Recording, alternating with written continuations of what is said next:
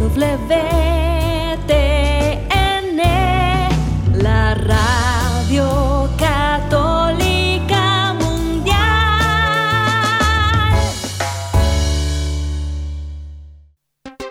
Y ahora en vivo, desde Lima, Perú, EWTN, Radio Católica Mundial, presenta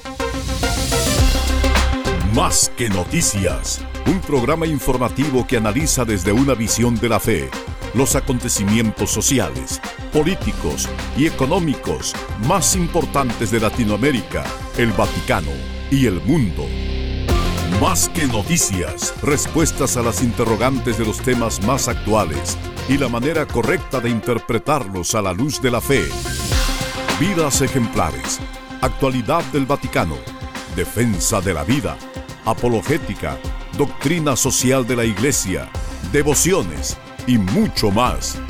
Esto es Más que noticias. Comenzamos el programa. Amigos, bienvenidos. Están ustedes en Más que Noticias y nosotros aquí transmitiendo en vivo desde Lima, Perú. Les saluda Guillermo Montezuma. En breve estará con nosotros Eddie Rodríguez Morel. Mientras tanto vamos haciendo un avance de los titulares, no sin antes mencionarles que hoy día estamos recordando a Juan, el primo de Jesús, Juan el Bautista. Pues estamos recordando no su fecha natalicio, sino el día de su martirio.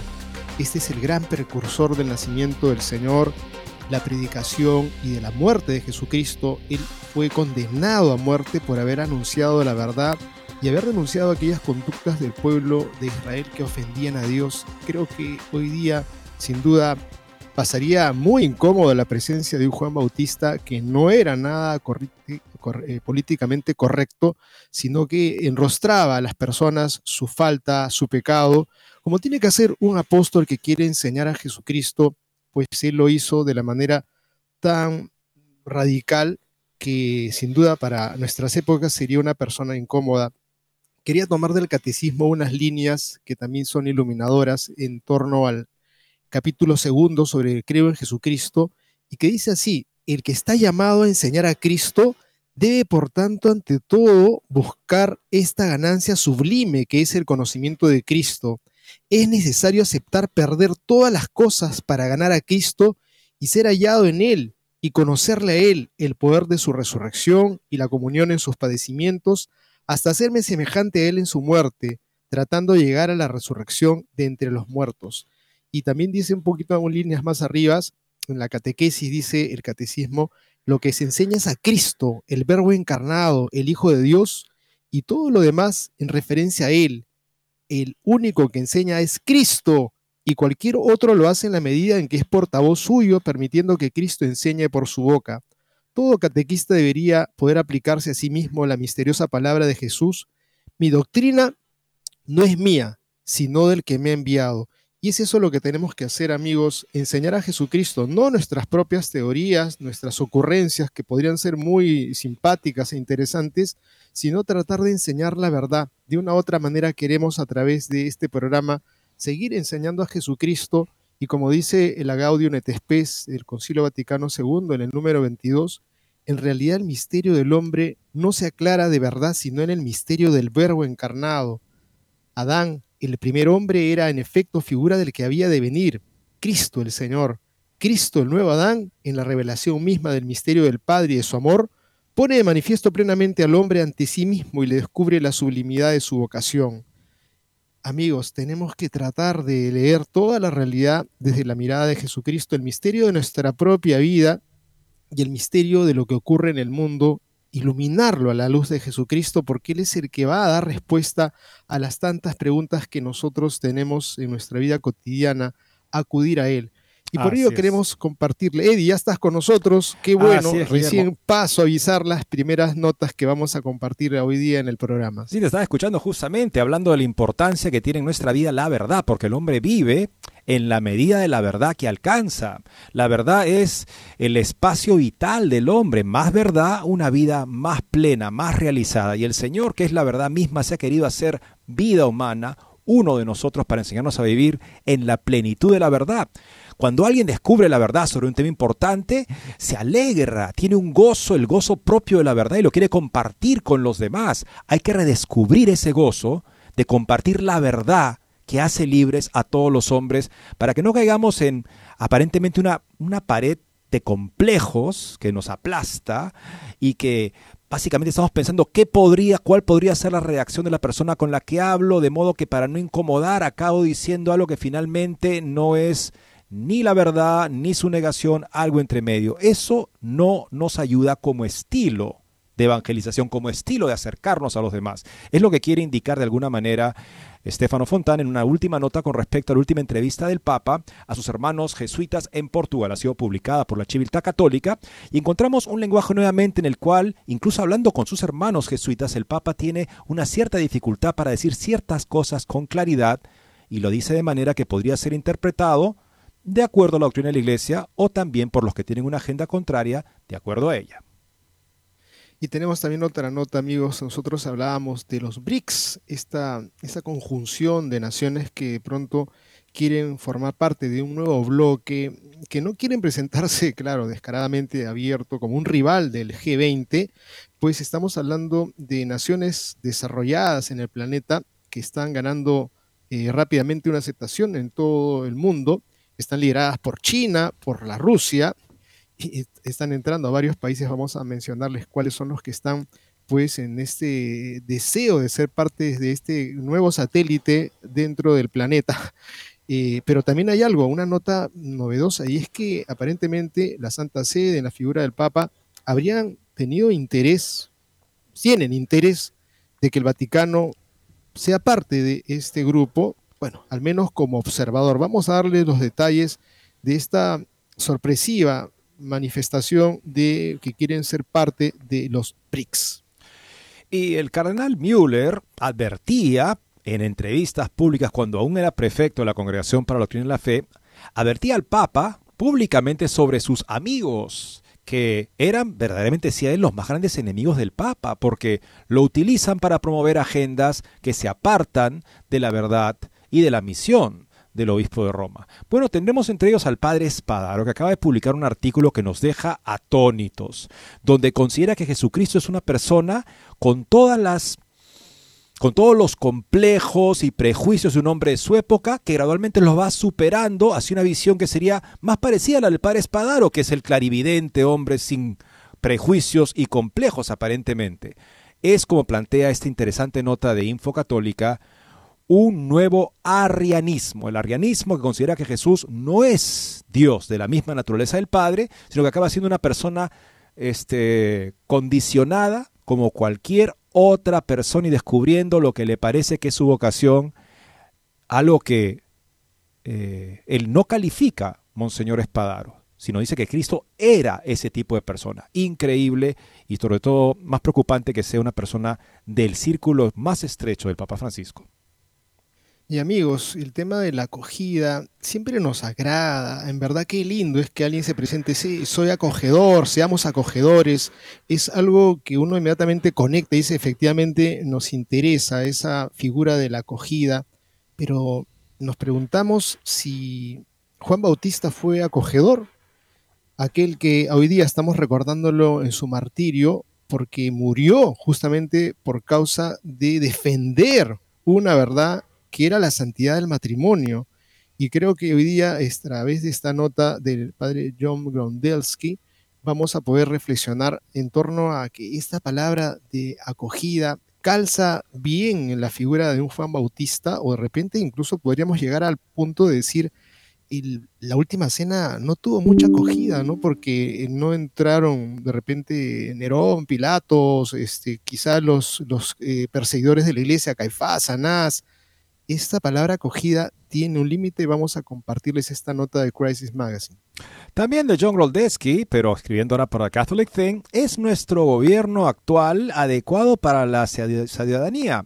Para la ciudadanía democrática.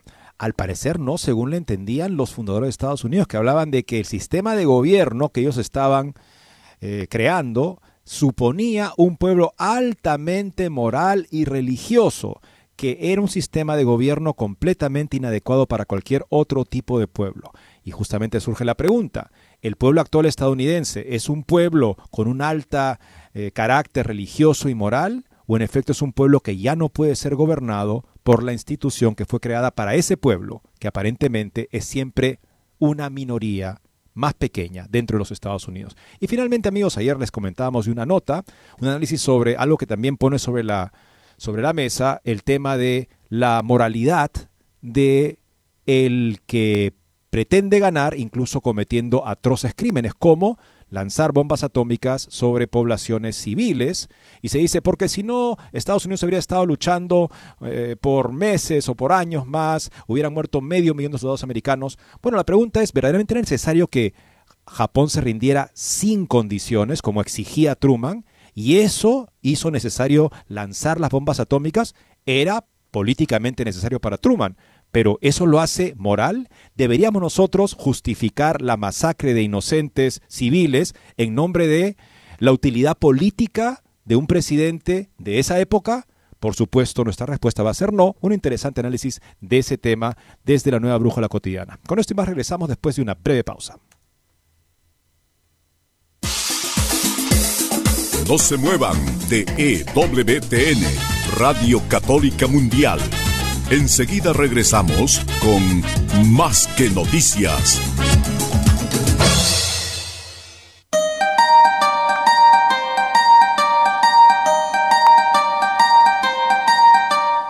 No olvides seguirnos en Facebook como Más que Noticias EWTN. Allí podrás encontrar las noticias que tratamos día a día en el programa. Además, pueden escribirnos con sus comentarios o sugerencias.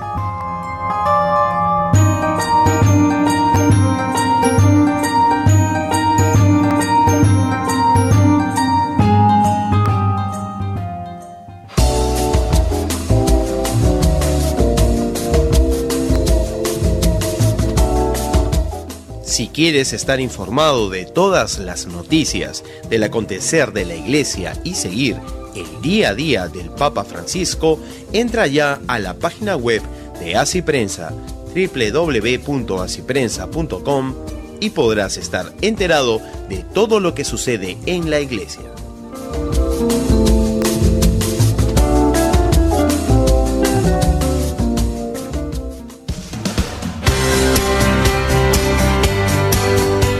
Ya regresamos en EWTN, Radio Católica Mundial, con su programa Más que Noticias.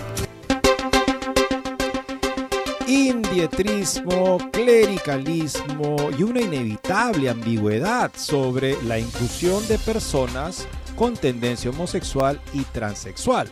Es el guion habitual que también se puso en escena en la conversación del Papa con los jesuitas portugueses, una palabra que ha acuñado el Papa indietrismo, viene del italiano indietro, o sea, hacia atrás, o sea, el que se quiere ir hacia atrás.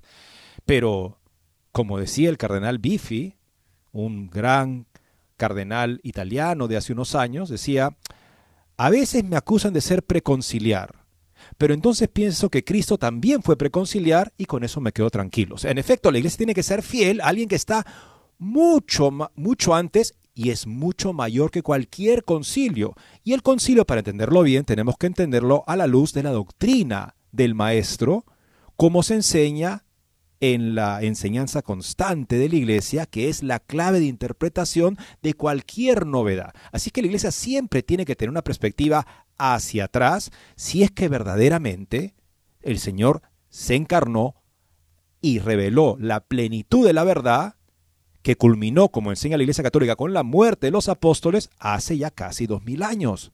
O sea, ¿cómo podemos no ver hacia atrás para entender cuál es nuestro futuro? Durante su viaje a Lisboa para la Jornada Mundial de la Juventud, como es su costumbre, Francisco también se encontró con sus hermanos jesuitas respondiendo a sus preguntas. El texto de esta conversación está siendo publicado ahora por la revista jesuita que se publica en Roma, la Civiltà Católica. Siempre se espera que de estos encuentros pueda surgir alguna enseñanza importante y clara, a pesar de que el lenguaje utilizado es más bien informal, como en un diálogo entre amigos, pero muchas veces esto no es así por dos razones principales. La primera es que Francisco continúa con su propio pensamiento y no se deja cuestionar en lo más mínimo por los problemas planteados. No es que los hermanos jesuitas siendo jesuitas hagan preguntas embarazosas, claro está, pero en cualquier caso plantean problemas que se abordan inmediatamente según los patrones de pensamiento habituales y con el abuso de las mismas palabras, retraimiento, clericalismo, etc. La segunda razón es que Francisco hace juicios generales sobre situaciones muy complejas. Está claro que las novelas no se pueden escribir en una conversación breve, pero por eso mismo conviene tener cierta precaución. Por ejemplo, el Papa Francisco expresa aquí un juicio muy duro y absolutamente esquemático sobre el clero y los católicos americanos, acusándolos sumariamente de atraso ideológico. Hay una actitud muy fuerte, organizada, reaccionaria, que estructura un sentido de pertenencia incluso emocional. Quiero recordarles a estas personas que el atraso es inútil. La impresión es que en cada entrevista con los hermanos jesuitas, pero también se podría decir en cada entrevista en, en general, las respuestas de Francisco son estándar, pertenecen a un repertorio conceptual y lingüístico fijo y no conocen ninguna evolución real. También esta vez, como ya sucedió en el pasado, Francisco cita a Vicenzo di Lerino sobre el desarrollo, a San Vicente de Lerín, sobre el desarrollo del dogma, pero lo hace a medias, citando las palabras que indican progreso, pero nunca aquellas que indican una perfecta continuidad. Es decir, que está hablando de una doctrina de todos, siempre y en todas partes creída. Aunque muchos expertos se lo han señalado, como Nicholas Books, él continúa sin corregirse sobre ese aspecto. O sea, en efecto, San Vicente Lerner habla del progreso de la doctrina siempre y cuando sea fiel a su propia verdad ya conocida. Porque de otra, de otra forma, dice San Vicente Lerín, sería como un ser que no se desarrolla según su naturaleza, sino que se desarrolla de una manera patológica o enfermiza que atenta contra la subsistencia de ese ser. Para que sea un desarrollo coherente y sano, tiene que ser siempre un desarrollo que no niegue nada de lo que ya se tiene por verdad. Esa es la parte que el Papa normalmente no recuerda cuando habla de San Vicente de Lerín. Esta aproximación que anima a emitir juicios apresurados e injustos se manifestó en este diálogo con los hermanos jesuitas del Portugal, también sobre un tema que atañe a la doctrina social de la Iglesia, respondiendo a una pregunta sobre la inclusión de los homosexuales y transexuales en la Iglesia, se, que se podría omitir alguna vez. Francisco subrayó, pero lo que no me gusta en absoluto, en general, es que se mira a el llamado pecado de la carne con lupa, como se viene haciendo desde hace mucho tiempo con el sexto mandamiento. Si explotabas a los trabajadores, si mentías o engañabas, no contaba, y en cambio los pecados por debajo de la cintura eran relevantes. Esta intervención es defectuosa en muchos aspectos. En primer lugar, expresa un juicio en tres palabras y el resultado de una impresión personal sobre un tema muy importante y complejo. Juzga pocas historias justa épocas históricas enteras, a muchos sacerdotes en los confesionarios, a educadores y padres con un juicio agudo e inapelable. En segundo lugar, es sin duda un juicio erróneo, porque no tiene en cuenta la gran atención que la doctrina social de la Iglesia, la moral católica y los manuales para confesores habían asignado a los llamados pecados sociales. El catecismo enumera entre las acciones que claman venganza ante Dios la defraudación de los salarios justos a los trabajadores, en Rerum Novarum, León XIII puso en el centro de la acción de la Iglesia a quienes estaban solos e indefensos a merced de la codicia de los patrones y de la competencia desenfrenada. Este juicio de Francisco no da cuenta de ese gran movimiento en defensa de la persona humana del que habla el centésimo sano de Juan Pablo II, que trabajó intensamente por una sociedad más justa. Sin duda en el pasado la atención a los pecados de la carne era mucho más acalorada que hoy, cuando, como revelan muchos confesores, ya nadie se confiesa por actos contrarios al sexto mandamiento, pero ciertamente no faltaron los exámenes de conciencia por los actos de injusticia y explotación social, no faltaron los actos de reparación de esos pecados, no faltaron las intervenciones públicas de caridad como testiguan los santos sociales y sus obras de caridad. De hecho, Herrero Novarum terminó con un himno a la caridad. ¿Y cuántas generaciones de sacerdotes y laicos inspiró y guió esa encíclica? Después de todo, si hoy nadie confiesa el sexto mandamiento que tiene que ver con los pecados de índole sexual, quizás todos confiesan el séptimo. Esa extraña intervención de Francisco para olvidar que al final solo hay una virtud y la atención a la dignidad del propio cuerpo y del de los demás ayuda también a ser respetuosos con el trabajador o con los pobres. La persona casta tiene una mejor posibilidad de ser una persona también respetuosa, por supuesto, de los demás, porque la lujuria es algo que nos hace depredar en el corazón, en la mente o en la realidad a nuestro prójimo. El sexto mandamiento no es algo privado, sino que tiene amplias repercusiones en la vida social y política, porque todos los problemas de la sociedad surgen del cultivo de pasiones desenfrenadas. En el discurso de Lisboa, Francisco habló mucho de la inclusión de personas con tendencia homosexual y transexual.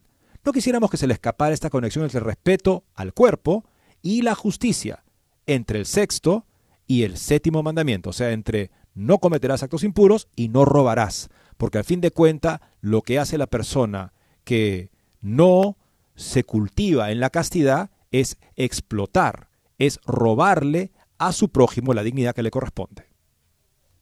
Todos los mandamientos están unidos unos a otros, todo nos habla de caridad.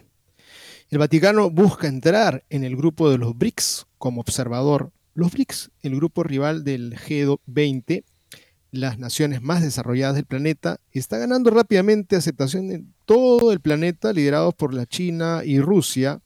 Francisco tiene interés en que el Vaticano entre en él como observador, así lo informa Sputnik, citando al presidente de la Unión Mundial de Viejos Creyentes, Leonid Sebastianov. al Papa le gustaría y cree que sería bueno que el Vaticano recibiera el estatus de observador en la nueva estructura BRICS. Sería interesante que el Vaticano entrara en la estructura BRICS con estatus de observador. Tiene el mismo estatus en los BRICS, Naciones Unidas, dijo Sebastianov. El jueves, el presidente sudafricano Cyril Ramaphosa anunció que Argentina, Egipto, Irán, Etiopía, los Emiratos Árabes Unidos y Arabia Saudita han sido invitados a la asociación. La membresía plena de los nuevos miembros del BRICS comenzará a partir del 1 de enero del 2024. En otras palabras, lo que está ofreciéndole este, esta personalidad rusa al Papa es que tenga el mismo rol dentro de BRICS que tiene dentro de la Unión dentro de las Naciones Unidas como observador y según él refiere el Papa estaría interesado. Bueno, eso tendremos que verlo de palabra propia del Papa o del secretario de Estado. Y ahora sí vamos al siguiente artículo, amigos, que pone al descubierto una mentalidad por lo menos fuertemente herética en parte de uno de los consejeros más cercanos al Papa. Lamentamos tener que decirlo, pero es cómo presenta él a Jesucristo. En un reciente artículo, el padre Espadaro hace ver que Jesucristo es una persona tan condicionada y tan llena de prejuicios como cualquiera de nosotros. Cuesta entender que sea el verbo encarnado. Al parecer, Espadaro le podría haber dado algunos buenos consejos al Señor para empezar mejor su ministerio, según lo que debe entender este artículo. El padre Espadaro, jesuita, y el nuevo arrianismo. En este blog, un blog de Info Católica, y en Info Católica en general hemos señalado en varias ocasiones las preocupantes afirmaciones de algunos de los colaboradores más cercanos del Papa Francisco, desde Monseñor Palia a Monseñor Sánchez Sorondo, el cardenal Casper, el cardenal Hollerich, el ya casi cardenal Víctor Manuel Fernández, el nuevo arzobispo de La Plata o los nuevos miembros favorables a la eutanasia, el aborto, los anticonceptivos de la Pontificia Academia para la Vida. Debido a la confusión que suele acompañar a sus palabras, no siempre es fácil decir en qué creen exactamente estos eclesiásticos, pero caben pocas dudas de que esas creencias se apartan sustancialmente de lo que la Iglesia siempre ha enseñado en varios temas. Para completar este elenco de colaboradores, me ha parecido oportuno traer el blog el último artículo del padre Espadaro en el diario italiano Il Fato Quotidiano. El artículo, el jesuita director de la Civiltà Católica hace gala de lo que podríamos llamar el nuevo arrianismo, que sin negar expresamente la divinidad de Cristo, lo concibe en la práctica como un mero ser humano, falible y lleno de defectos y limitaciones, como los demás hijos de Adán. El artículo se refiere al Evangelio del pasado domingo, en el que se relata el episodio de la curación por nuestro Señor de la hija de una mujer cananea que estaba atormentada por un demonio. En el texto evangélico se describe como Jesús se hace de rogar antes de concederle a la mujer lo que pide, algo que la tradición de la iglesia siempre ha interpretado como un ejemplo de la pedagogía de Jesús, que quiere suscitar una mayor fe en la cananea. Como decía San Agustín, Cristo actuó así con ella, no para negarle su misericordia, sino para encender su deseo. La escena que nos pinta Espadaro, en cambio, es completamente diferente. Cuando la mujer le suplica, Jesús permanece indiferente ante el asombro de sus discípulos y abro comillas aquí, a Jesús no le importa. Y le da a la cananea una, abro comillas, respuesta airada e insensible, cierro comillas, y en la que se manifiesta que, abro comillas, la dureza del maestro es inquebrantable, porque Jesús hace de teólogo, algo que en el vocabulario de Espadaro es netamente negativo, y considera que la misericordia no es para ella, por si fuera poco, cuando la cananea le dice, Señor, ayúdame, reconociendo así su autoridad, Jesús responde de manera burlona y respetuosa hacia esa pobre mujer, con una caída de tono de estilo y de humanidad, según Espadaro. Jesús parece cegado por el nacionalismo y el rigorismo teológico. Cierra la cita. No hay aquí una pedagogía de Jesús como en la interpretación de los padres de la iglesia, sino más bien una manifestación de graves defectos y limitaciones del propio Jesús por contagio de su tiempo que le impiden responder con misericordia. Ante esa falta de humanidad de Jesús, según la describe Espadaro, las palabras de la cananea diciendo con humildad que también los perritos comen los mendrugos que caen de la mesa de sus amos, lo cambian todo.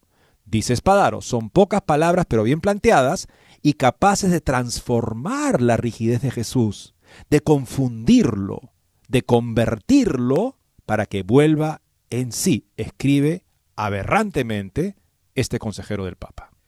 Increíble, amigos, increíble. Qué predica, qué interpretación. Y en un periódico, en un periódico público, en un periódico de libre circulación en Italia, ni siquiera católico. Así es. Y, y, claro, tenía una intención segunda, ¿no? Es obvio, pero al darle esa intención y ese giro, está también echándose al suelo al Señor Jesús, el verbo de Dios, el Logos. Es decir, dice el texto, aunque la hija es curada por Jesús, la verdadera salvadora es la mujer, porque también Jesús aparece curado y al final se muestra libre de la rigidez de los elementos teológicos, políticos y culturales dominantes de su tiempo. Era Jesús el que necesitaba ser curado de algo mucho más grave y cuando recibe esa curación y le da la razón a la mujer pagana, ese hecho es la semilla de una revolución.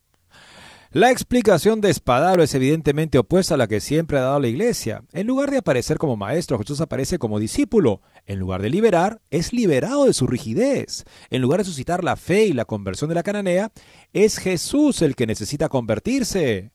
En lugar de ser el amor mismo hecho carne, Jesús actúa de forma burlona, irrespetuosa, indiferente y airada, como lo describe Espadaro. En lugar de ser la verdad encarnada, muestra que es un hombre equivocado y cegado más que al final tiene que darle la razón a la mujer. En vez de ser el único que conoce al Padre y nos lo revela, hace de teólogo y mete la pata hasta el fondo.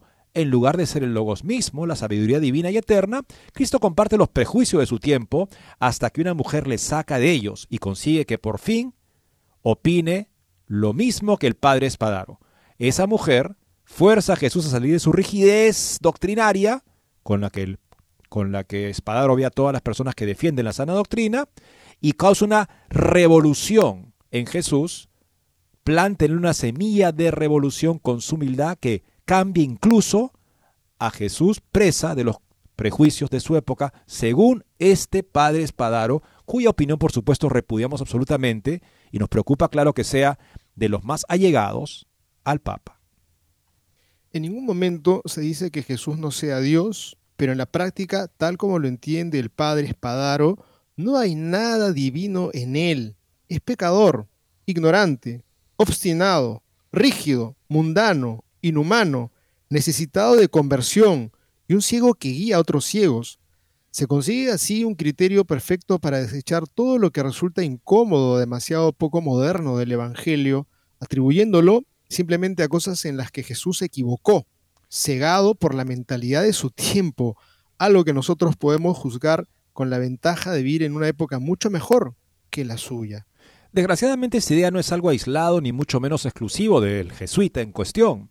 Es esencia, en esencia es lo mismo por lo que en pontificados anteriores fueron condenados o desautorizados Pagola, Queiruga, Arregui, Kuhn, Boff, John Sobrino y tantos otros hasta llegar a Lois y Tyrell. El nuevo arrianismo, en efecto, es hijo del modernismo y no se coloca en el terreno racional de las afirmaciones dogmáticas, sino en el terreno puramente emotivo de lo que se sugiere y se da a entender, siempre contra la fe y a favor del mundo. La omisión sistemática de la divinidad de Jesucristo y todo elemento sobrenatural del Evangelio. La increencia práctica, el sentimiento de superioridad sobre todo lo antiguo y la risita satisfecha y engreída frente a la tradición y la fe de los simples. El resultado, como puede verse en el artículo en cuestión, es bastante pobre, contradictorio y a menudo ridículo. Al menos yo, dice el autor, no, he podido evitar reírme al ver que el Padre Espadaro atribuye a Cristo precisamente las cosas de las que acusa a sus enemigos, como la rigidez o la fidelidad a verdades teológicas. Soy tan viejo que aún recuerdo tiempos en que ser comparado con Cristo era un elogio, pero parece que ahora hay otros estándares. La falta de coherencia y racionalidad del nuevo arrianismo del padre Espadaro y compañía, sin embargo, hace que sea aún más disolvente que el antiguo y mucho más peligroso porque no se sujeta a nada exterior a él, incluida la razón.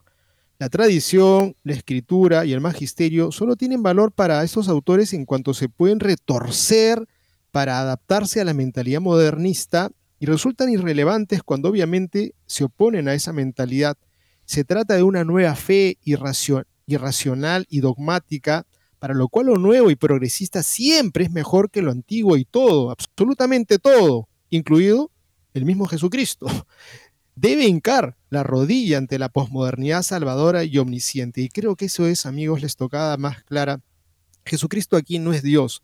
Jesucristo es alguien a que hay que interpretar, porque en verdad el pobre estaba sujeto y era atado a las circunstancias de su época, a los prejuicios de su época, y por, lo tanto es tiempo que ocurran tantas tonterías como la que acaba de mencionar la hermana Siskia, que es bastante hincha de la Chiviltá y del padre Espadaro, que pues dice de pronto, Eddie, salió en las noticias, es claro, que en verdad es tiempo en que las mujeres, ella no quiere ser ordenada sacerdotisa, pero es tiempo ya en que las mujeres puedan llegar al sacerdocio, ¿no? Supongo que, claro, debe compartir esta misma idea. Jesucristo hay que reinterpretarlo, porque el pobre estaba pues siendo sojuzgado por los prejuicios de su época. Repudiamos, por supuesto, absolutamente esas ideas del padre Espadaro y lo que parece también querer entender la hermana Sisquia sobre un Jesús limitado que no es capaz de entender y quisiera, tal vez, en lo mejor de sí, si pudiera alguien ayudarlo, pensar como el padre Espadaro y la hermana Sisquia. Qué presunción insoportable de los que pretenden ser líderes de opinión en la iglesia y lamentablemente cuentan con el respaldo de que ambos participarán del sínodo y uno de ellos siempre está a la derecha del Papa aconsejándole en muchos asuntos. Si Cristo fue rígido, ¿qué se podría decir de Juan el Bautista? Bueno, una nota que nos regala la, la crisis, revista Crisis del padre John Grondesky sobre si Juan el Bautista hubiera sido acogedor y si Cristo de hecho lo hubiera tachado por no serlo. Con eso y más regresamos después de esta pausa. Muevan de EWTN, Radio Católica Mundial. Enseguida regresamos con Más que Noticias.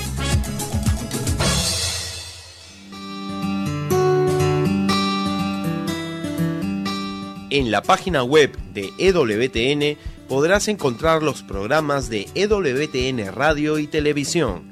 Solo tienes que descargar los podcasts y así encontrarás tus programas preferidos. Recuerda en www.ewtn.com.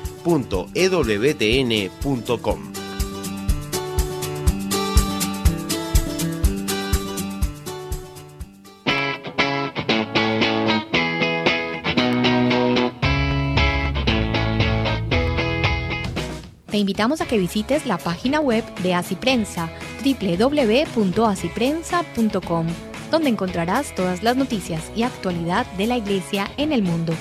No lo olvides, www.asiprensa.com.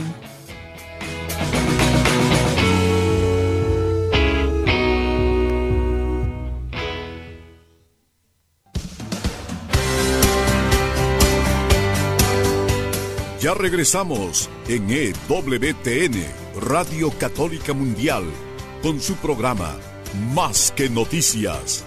Para comunicarse en vivo con Más que Noticias, nos pueden llamar desde Estados Unidos al teléfono gratuito 1-866-398-6377 y desde cualquier parte del mundo al 205-271-2976. Largo tiempo te hemos esperado, Padre Espadaro. Recuerdo también unos teólogos, algún teólogo también que escribiendo en ocasión de una reivindicación de la revolución sexual, básicamente, decía que Jesús fue una persona de su tiempo en una provincia periférica del imperio eh, romano, con todos los prejuicios que caracterizan esos, esas zonas retrasadas, en fin, este, apartadas, y que era hora de que hombres mejores interpretaran lo que era la vida cristiana para nosotros. Bueno, así piensan algunos que en efecto ya han cruzado la línea de la apostasía, diría yo, porque si no crees que Jesucristo es el Hijo de Dios encarnado, o en efecto lo interpretas de manera que no se parece de ninguna manera a lo que la iglesia siempre ha entendido de él, entonces eso me parece que es por lo menos una herejía, sino una apostasía. Pensemos ahora en otro personaje principal cuya fiesta celebramos hoy, la fiesta de su martirio. Celebramos también de la fiesta de su nacimiento. Solamente celebramos tres nacimientos, el de Cristo, el de María y el de Juan el Bautista. Bueno, el padre John Grondelensky se plantea esta pregunta. Dado que la acogida es una obsesión contemporánea de algunos eclesiásticos, y el Vaticano II nos instruyó a fundamentar mejor nuestra teología en la Sagrada Escritura, podemos beneficiarnos de examinar el enfoque de San Juan Bautista, mártir, sobre la acogida. Hoy celebramos la memoria de la pasión de San Juan Bautista. La Iglesia lo reconoce como un mártir, asesinado porque defendió la santidad del matrimonio frente al divorcio Jesús honró a su primo profético al afirmar que entre los nacidos de mujer no se ha levantado nadie mayor que Juan Bautista, Mateo 11:11, cuando Jesús preguntó a sus apóstoles, ¿quién dice la gente que soy yo? Una pregunta planteada ante, antes de la confesión petrina de, importancia crítica en Cesarea de Filipo, Marcos 8, 30.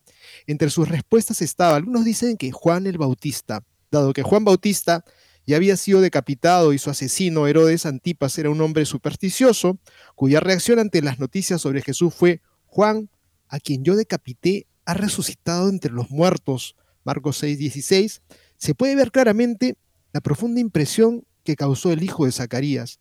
De hecho, a menudo se le comparó con Elías, el primer y más grande profeta de Israel, que fue llevado al cielo en un carro de fuego, segunda de Reyes 2:11-12 y de quien, según las expectativas mesiánicas judías contemporáneas, se esperaba que regresara para marcar el comienzo en el Mesías.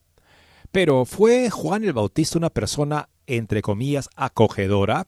Dado que llamó generación de víboras a un grupo de fariseos que vinieron a él en el vacío, en el vado, en el desierto, del Jordán al lado del Jordán, Mateos 3.7, yo diría que no, escribe el autor dado que la acogida parece ser una obsesión contemporánea de algunos eclesiásticos y el Concilio Vaticano II nos instruyó a fundamentar mejor nuestra teología en las Sagradas Escrituras, tal vez podamos beneficiarnos al examinar el enfoque de Juan Bautista sobre la, entre comillas, acogida.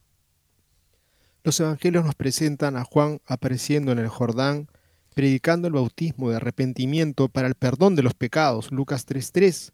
La primera palabra que sale de su boca que luego Jesús repite palabra por palabra es arrepentíos, arrepiéntanse, Mateo 3.2. Más tarde, Juan da consejos prácticos a quienes responden a ese llamado. Lucas 3. El arrepentimiento para los más ricos significaba compartir los bienes, los propios bienes con los demás. Para los recaudadores de impuestos significaba no hacer trampa en las evaluaciones. Para los soldados significaba no intimidar a los demás ni quejarse de sus salarios. Nótese, sin embargo, el orden en el que Juan dio la bienvenida a las multitudes que acudieron a él. No empezó evaluando su experiencia de vida, no mantuvo ningún diálogo sobre los métodos contemporáneos de extorsión fiscal, es decir, recaudación, ni una sesión de escucha con aquellos soldados cansados de ser pateados por aquellos a quienes crucificaban antes de que pudieran clavarles estacas en los pies. Sabía cuál era su mensaje y lo expuso, tómalo o déjalo. Se podría notar que Marcos introduce ese mensaje como el comienzo de la buena nueva acerca de Jesús, el Mesías, Marco 1.1. Juan comienza con un llamado al arrepentimiento, arrepentíos, arrepentirse. Es la traducción de metanoyete, que literalmente significa cambiar de opinión o cambiar la forma de pensar. Juan es claro, el arrepentimiento comienza con repensar cómo se entiende el significado y el propósito de la vida, cómo lo entiendes tú, no como lo hace su mensaje. Usted no las buenas nuevas necesita cambiar, la buena nueva te mide, no se mide su mensaje. Juan tampoco pensó que ese mensaje fuera inaplicable al sexo. Si bien Juan habló de lo que podríamos llamar ética social, el trato adecuado a los contribuyentes, los civiles y los pobres, también intervino sobre la ética sexual. De hecho, le dijo la verdad al poder, llamó adúltero al tetrarca Herodes Antipas y a su esposa adúltera. Según los estándares actuales, se podría decir que Juan perdió la cabeza.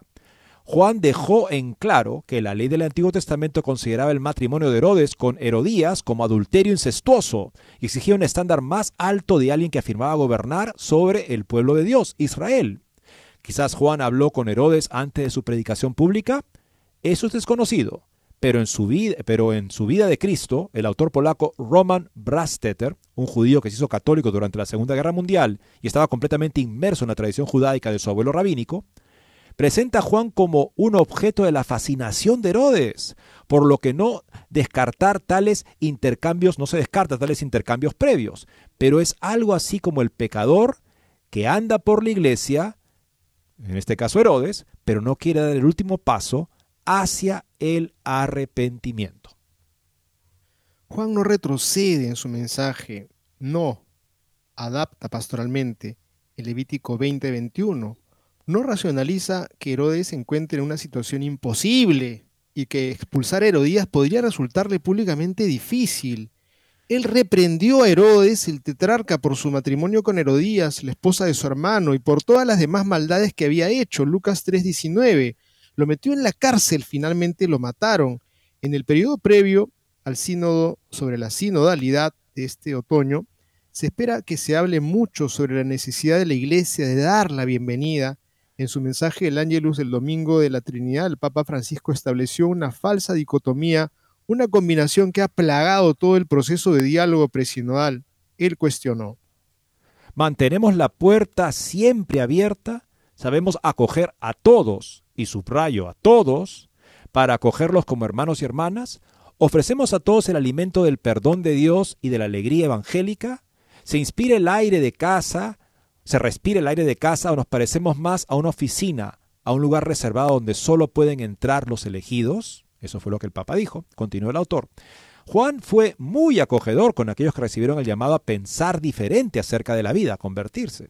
Pero también dejó claro a los fariseos, justo después de llamarlos generación de víboras, que primero necesitaban producir frutos dignos de arrepentimiento, Lucas 3.8, y que fue su ausencia lo que provocó su vilipendio. También dijo en claro que la afirmación Abraham lo tenemos por padre no era suficiente, como tampoco la afirmación de que ser bautizado de alguna manera proporciona la visión correctiva del Espíritu sobre la rectitud de lo que la Iglesia ha hecho, lo que durante siglos ha enseñado consciente y definitivamente sería incorrecto desde una perspectiva en la cual hay que ante todo dar la bienvenida y que todos se sientan bienvenidos. Recuerdo lo que dijo sobre el respecto este, un, un periodista estadounidense, que dijo, es claro que las iglesias quieren acoger a todos. Eso es una cosa que me parece clara.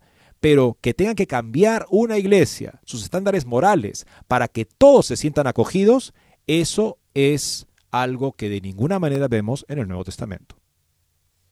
Ciertamente podemos dar la bienvenida a todos y ofrecerle el alimento del perdón de Dios y de la alegría evangélica pero esa oferta implica lo que el Evangelio mismo exige, no la quiesencia en el status quo y el equipaje que quiere seguir cargando. El aire del hogar es el lugar donde uno se deja llevar, pero también donde, quizás el único lugar, se le dice la verdad. Y creo que eso, amigos, es una palabra. Y en la última línea que dice para terminar esta nota, a medida que avanzamos hacia el sínodo de este otoño, tomó a San Juan Bautista como mi modelo de bienvenida. Creo que ese es el modelo de bienvenida que habría que volverlo a pensar y en este día tan especial en que recordamos su martirio, amigos, este artículo muy iluminador. La palabra acogida es mágica, nos sentimos verdaderamente qué linda palabra y es lo que tenemos que hacer. Yo creo que siempre se ha hecho, pero también se le ha dicho a la persona que venga, pues tenemos que convertirnos. No se le dice exclusivamente a los que están fallando en el sexto o en el noveno mandamiento, se los dice a todos en cualquier falta que podamos estar cometiendo porque esa es parte de lo que es vivir en comunión con Cristo, que lo primero que anunció justamente también como Juan Bautista es el arrepentimiento que le llevó a la muerte a Juan Bautista y también, por supuesto, nos, lo llevó a la muerte al mismo Señor, porque un arrepentimiento para acoger aquel que es el verbo de Dios, no que es un pensador interesante, no, es el rostro de Dios, no es un hombre que tendría que estar siendo sojuzgado por su época y que hay que reinterpretarlo, no, él es el rostro del Padre y el nuevo arrianismo, pues parece que sí, dice yo creo en Jesús Hijo de Dios, pero hay que interpretarlo otra vez en esta época que hemos avanzado tanto. Recuerdo una vez conversar con una persona este, que me decía que eh, tenía una relación muy íntima con Dios, que Dios era su gran amigo, que Dios nunca le fallaba, que ella era una persona que creía mucho en Dios, que no iba a misa porque le parecía que había mucho hipócrita en las misas, pero, pero él necesitaba ir a misa para estar cerca de Dios. Este, y era una persona que tenía una vida bastante libertina en el sexto mandamiento, hablando de eso justamente. Y en un momento le dije a esa persona, ¿tú sabes cuáles son las primeras palabras públicas de Jesucristo en el Evangelio? El Evangelio de San Marcos. ¿Cuáles? Me dijo. Conviértanse y crean en el Evangelio. Me dijo, no puede ser. Eso es lo que me dijo. O sea, se quiere acoger a las personas sin llamarlas a la conversión. Entonces no es Cristo que las está acogiendo a través de nosotros, es otro espíritu. Pasemos ahora una interesante nota sobre lo que supone la democracia. La democracia, según los fundadores de los Estados Unidos, es un sistema de gobierno que supone el autogobierno de las personas. Es por eso que el gobierno puede ser un gobierno limitado, reducido, con tareas muy específicas, porque no es necesario más. Las personas son capaces de gobernarse a sí mismas gracias a que son personas profundamente religiosas y morales. La pregunta surge, es que en este momento ese tipo de gobierno puede gobernar a un pueblo como el que característicamente vemos, digamos, en la calle o en la plaza o en la sociedad estadounidense? Se hace esa pregunta también John Grondeleschi. En una columna reciente, Dios y el César hoy, plantea la cuestión de si la división cristiana entre las cosas de César y cosas de Dios todavía tenía sentido. Vivimos en una época en la que eh, César, al menos en sus versiones democráticas, profesa ser agnóstico acerca de Dios. También es una época en la que un número cada vez mayor de personas no sabe decir de dónde viene la idea de Dios y César. Entonces cuando nosotros los cristianos hablamos de dar a cada uno lo que le corresponde, estamos hablando un lenguaje que César y sus seguidores ya no entienden. La cuestión es si nos estamos hablando o si nos estamos dejando atrás. Estrechamente relacionado con esa pregunta está el de la si la ciudadanía que tenemos puede darle sentido a nuestro sistema de gobierno. Al escribir a la milicia de Massachusetts en 1798, John Adams hizo su famosa observación de que nuestra constitución fue hecha para un pueblo moral y religioso. Es totalmente inadecuado para el gobierno de cualquier otro. Adams podía asumir que nuestra constitución fue hecha para personas religiosas porque a pesar del pensamiento de la ilustración del siglo XVIII, una masa crítica de pensamiento estadounidense todavía se apoyaba en restos de fe y moral que en última instancia provenían del catolicismo, pero como muchos otros revolucionarios que afirmaban ser simplemente reformadores, los fundadores asumieron erróneamente que los ajustes teológicos que hicieron no afectarían al resto del orden en el que operaban, quitar al Dios de la creación y la redención y reemplazarlo con la ausencia real del deísmo, no te dará al Dios robusto de Abraham, de Isaac, Jacob y Jesús. Que no se puede jugar por aquí sin afectar por allá. Y era evidente con Lutero. Abandonó un orden real del ser y del bien en favor del nominalismo. O sea, no sabemos más que los nombres que le damos a las cosas. No entendemos verdaderamente la realidad. Eso pensaba Lutero, filosóficamente. Desde esa perspectiva no había nada intrínsecamente bueno o malo, no había un bien o mal en sí. Eran meros mandatos que reflejan la voluntad omnipotente de Dios. Dios pasa de ser un creador de la realidad a un etiquetador divino. La verdad es buena, la mentira es mala porque Dios lo dice, pero no es que haya una cosa que sea buena o mala en sí mismas. Pero cuando la fe de la gente en Dios disminuye, hombres poco omnipotentes suelen aparecer en el vacío y en este caso asumieron la función de etiquetar divinamente. A partir de ahí el viaje hacia el relativismo moral y su dictadura es más rápido de lo que se puede decir espacio seguro, binario, interseccional de género. Y cuando el dios de la providencia se va de vacaciones, dejando atrás el universo de un relojero de cuerda, ¿quién lo extraña después de un tiempo? No es Dios quien dirige la historia. De repente la historia tiene su propio arco que se dobla conscientemente, semi-inconscientemente, inconscientemente hacia la justicia, es decir, cualquier causa del día a la que quieras poner ese nombre. El juez William Douglas observó en Sorach versus Clawson que somos un pueblo religioso cuyas instituciones presuponen un ser supremo. Pero ¿qué pasa si esas instituciones que presuponen a Dios son administradas y sirven a personas que no son religiosas? ¿Esa constitución todavía tiene sentido? Permítanme ofrecer una observación. Una forma en que la constitución estadounidense ha sido históricamente considerada una obra maestra es en sus controles y equilibrios. En muchos sentidos, el sistema fue diseñado para obstaculizar, más que ayudar a hacer cosas. Si se hicieran cosas, se necesitaría tiempo, deliberación y esfuerzo para generar consenso entre una variedad de intereses y una diversidad de principios y representaciones, los cuales no todos se podrían producir a un hombre un voto. Podría darse que el genio de los controles y contrapesos constitucionales tuvo un origen religioso, la doctrina del pecado original, los fundadores querían comprobar lo que la gente podía hacer porque era consciente de que las personas son más propensas a hacer el mal que el bien, a ser egoístas que desinteresadas. Por eso establecieron estos controles y contrapesos. El ocasional pensador deísta ilustrado, como Jefferson, podría haberse entusiasmado con las ilusiones de Jean-Jacques Rousseau de que la civilización, y no el pecado, deforma al hombre, pero los fundadores tradicionales, especialmente aquellos que tomaron en serio su protestantismo, mantuvieron una visión más realista, aunque pesimista, menos ingenua, de las posibilidades humanas después del pecado original. En nuestros días, cuando el pecado original se considera una superchería, una superstición religiosa, la historia está en piloto automático y todos los perros y personas van al cielo. ¿Todavía tienen sentido los controles y equilibrios?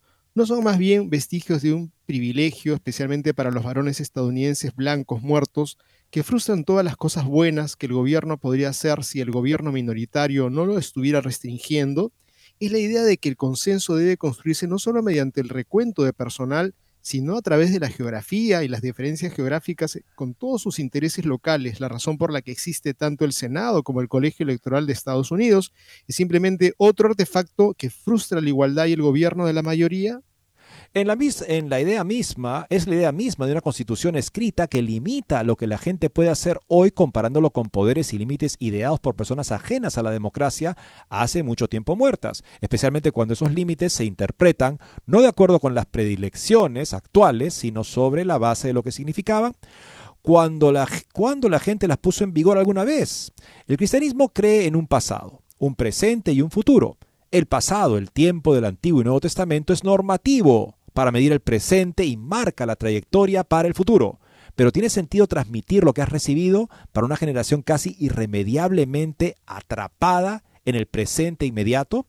¿Puede nuestra constitución y el sistema de gobierno que enmarca uno que presupone un pueblo moral y religioso sobrevivir si los que ya no practican ninguna religión llegan a ser la masa crítica de la población? La generación de los fundadores extendió la vida de los restos religiosos que conformaban su cultura apoyando al menos alguna amalgama de religión civil que parecía un protestantismo no confesional dominante. Esa religión ya no existe, al igual que la línea protestante principal, por diversas razones, como han señalado muchos observadores, el momento católico que podría haber llenado ese vacío nunca llegó. Si bien todavía puede haber tiempo para volver a estos problemas, la luz de advertencia está encendida y el automóvil está echando humo. Las tendencias religiosas actuales no son alentadoras. Si se produce la secularización casi total de nuestro pueblo, ¿podrá sobrevivir nuestro sistema de gobierno totalmente inadecuado para un pueblo no religioso? Es posible que pronto nos encontremos poniendo a prueba esa posibilidad. Ah, Eddie, me viene a la mente una realidad que es aledaña a esta, y es que existe una prédica a tintra de nuestra iglesia. Ya no necesitan pedirles papeles a los niños que van a bautizarse y que los padrinos, eh, si no existen, no existan, y si traen, que sean como vengan, no interesa si son convivientes o si son casados. La idea es que nadie se le puede negar el sacramento. Y, esto, pues, estamos llegando ya al final del programa. Lamentablemente quería compartirles algo pero ya será mañana, Eddie, porque el tiempo nos ha ganado, es tiempo de hablar y de rezarle a San Juan Bautista para que tengamos una iglesia renovada y santa. Muchas gracias. Así es, Dios mañana estaremos con ustedes. Así es, Guillermo. Es muy importante que reconozcamos que solo la verdad católica es el fundamento supuesto, incluso por la democracia estadounidense, es lo que dice el autor. Hasta mañana, amigos, en Más que Noticias.